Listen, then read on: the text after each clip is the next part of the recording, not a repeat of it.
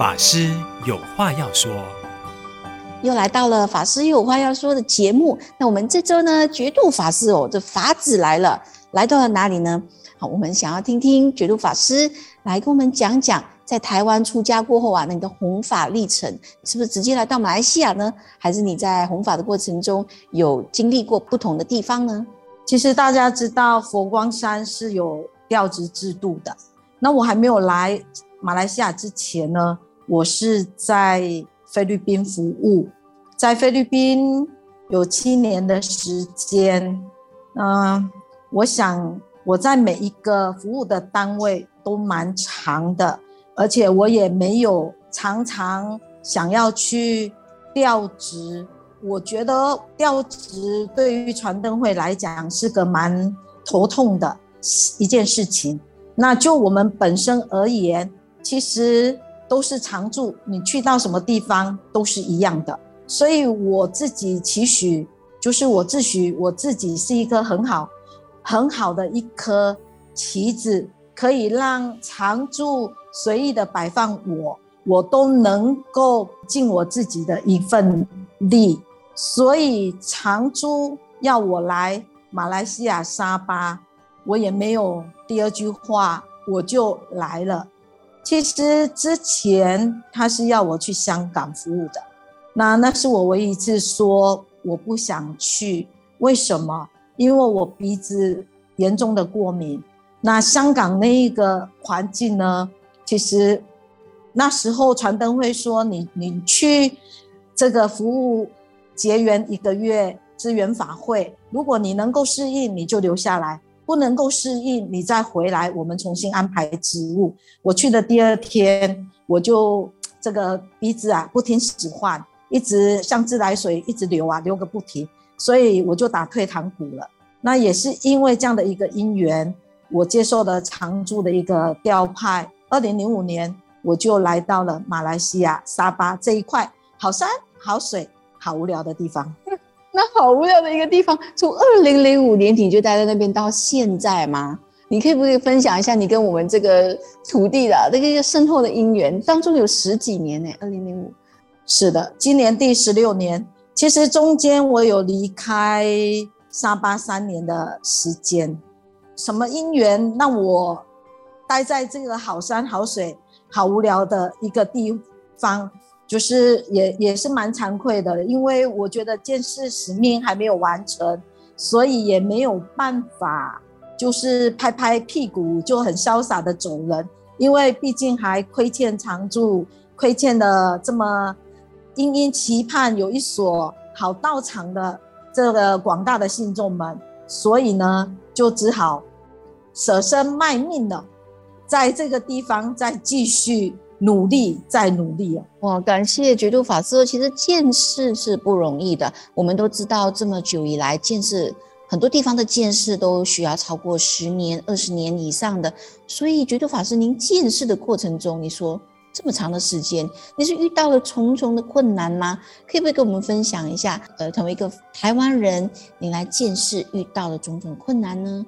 其实主要是，呃，我们现在的道场在四楼。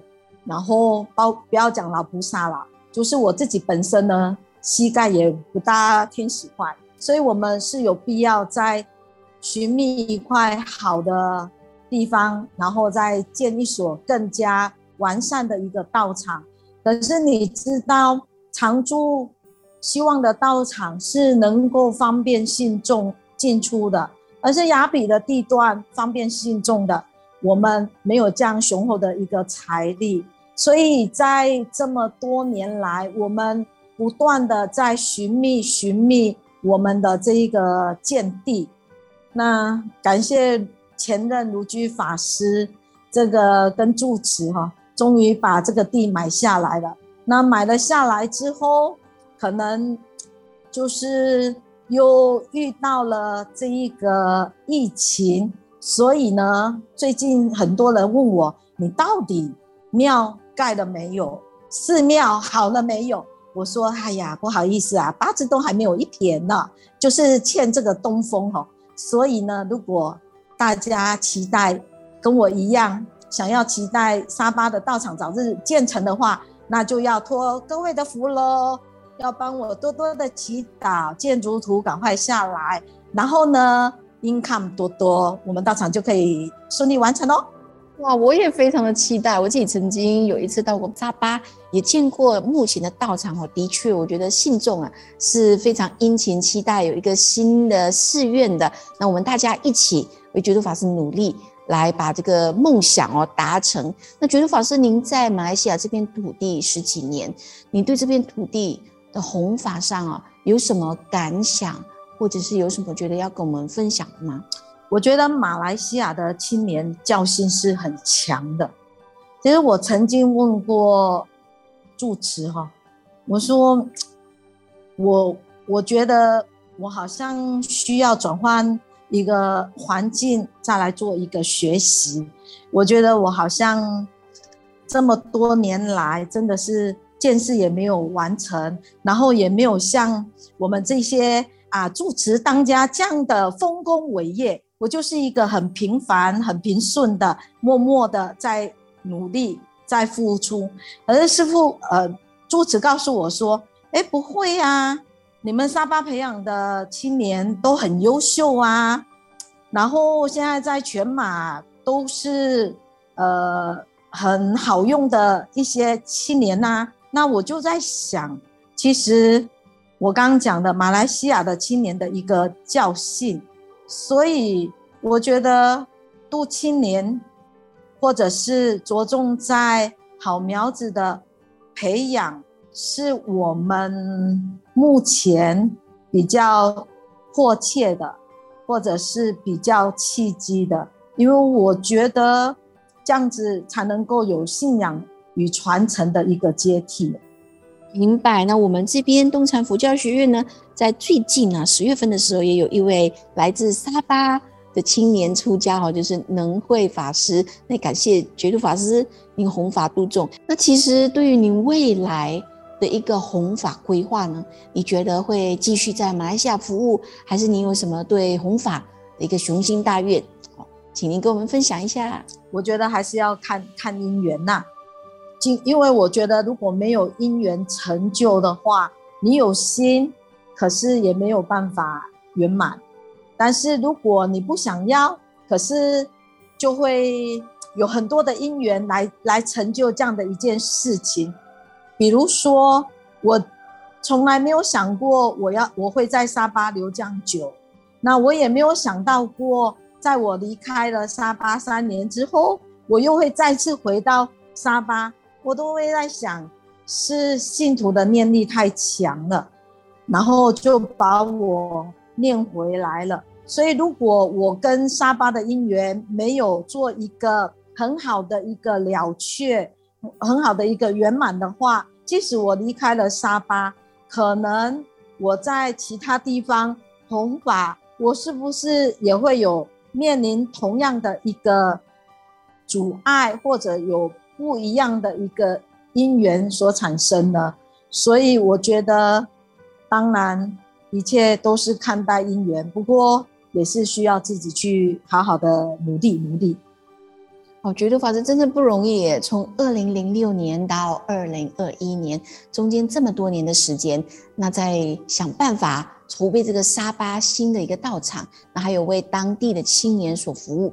那其实想请问，身为一个台湾人，那在沙巴服务那么久，其实你有面临过什么恐惧、困难，哦，呃，或者是什么阻碍的吗？那你又是怎么样来突破这重重的困难呢？我觉得最大的挑战，其实就像大家知道的文化的不同。生活习惯的一个不同，不过还好，就是就是呃，这个都是可以借助信徒的一个协助来完成的。我记得有一年我去了东禅，那我们法师在开会，那有回来办签证的这个法师，他就对着我讲了一堆马来话，然后。他们就，我就一直笑啊，一直笑，因为我只听懂简单的这些名词罢了。呃深的我都不懂。那不失礼貌的方法就是对他笑。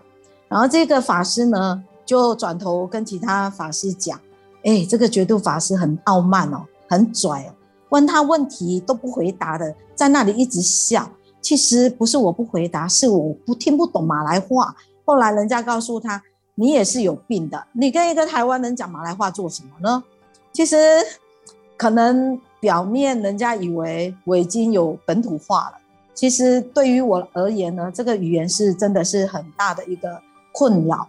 不过就像我刚刚讲的，信徒可以充当我的翻译，也可以帮助我协助我做红船的一个工作。所以除了七年的一个接引以外，我们跟政商界都有很好的一个往来，像我们为了打出让更多人知道我们的遇见地，我们办了灯会，也请到了副首席部长跟旅游部长这个 YB 刘金枝来帮我们启灯。那全马乃至于就是亚洲的第一间这个全素食的 hotel，也是我们信徒所开的。那雅比的这个苏利亚莫也是我们的信徒哈，老板也是我们的信徒，所以我觉得我们像鸭子划水，这个十多年来，我们一步一脚印，慢慢的这个弘扬推广人间佛教。可是我觉得鸭子划水划得有一点慢哈，所以希望未来我们能够加快我们的脚步，能够接引更多。